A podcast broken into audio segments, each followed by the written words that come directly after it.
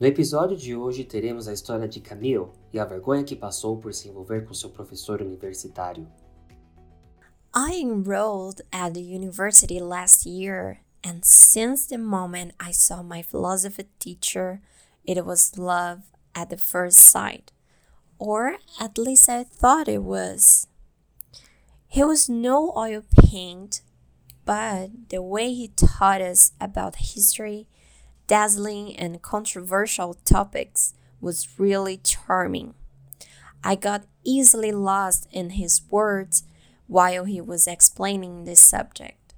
I was a good student, but I was really afraid he messed me up as a geek girl. So I was in doubt about whether I should play a nerd or just pretend to be a foolish student and ask him for help me while I tried to hit on him. So I decided to try both options. First, I would have the best grades on the test in the first semester, and in the second one, I would let them drop a little bit, or just enough to make him pay attention to me and maybe ask me what has happened. And that's what I did. It worked very well. I mean, my grades had decreased a little bit, but he still won't talk to me. I took a break for myself and started to hang out with some friends from university to get distracted, but they used to skip some classes. The professor was so nice that at least after cutting classes, he came after to understand what was happening. I had to find some excuses saying that I was facing some problems at home and that was why I was getting late or missing some classes.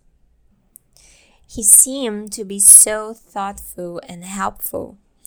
Actually, after that, we chit chatted for a while and became a little bit closer. So, after some weeks of having normal conversations, I got up the courage and finally asked him out. After all, I had been putting it off for a long time. I was so nervous to go on a date with him that to calm down, I spent the whole day doing house chores. Honestly, washing the dishes and mainly mopping the floor always made me chill out we still had not decided where to go. We only had some basic options, such as going to a restaurant, cinema, or a park. I never was a creative person for dates, so I let him choose. He picked me up at home and said he had considered watching a movie at the cinema. But his friend would present something in his art gallery and he really wanted to go there. And so we did. We visited the expositions, which, by the way, were amazing, full of beautiful and conceptual paintings. He was a great artist, for sure. The professor also told me his friend, besides being a painter, was also a writer and told me he would lend me some of his poetry books. I was fascinated, especially because it meant that we would see each other again. After the exhibition, he took me to a fancy restaurant. We ate and had a great time together. But everything went wrong when we were going back home. To make a long story short, when we got into the parking lot earlier that night, it was crowded. So he parked the car on the corner next to the restaurant. So far, no news. However, when we arrived there to get the car, it wasn't there anymore. It had been stolen. The professor probably wasn't thinking straight and was so desperate that he called someone who I couldn't see who was it and asked for help.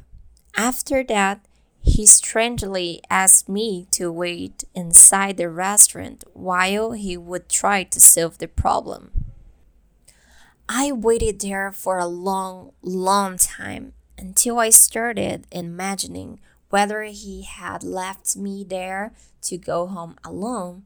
So I went out of the restaurant really mad. I just wanted to go home. That was when I came across him talking to another woman. I'm a little bit myopic, so I got closer to see better what was happening. I was on my way to talk to him when the woman started yell at me and curse. She seemed to be furious. That was when I understood everything. He was married and probably called her to solve the car's problem.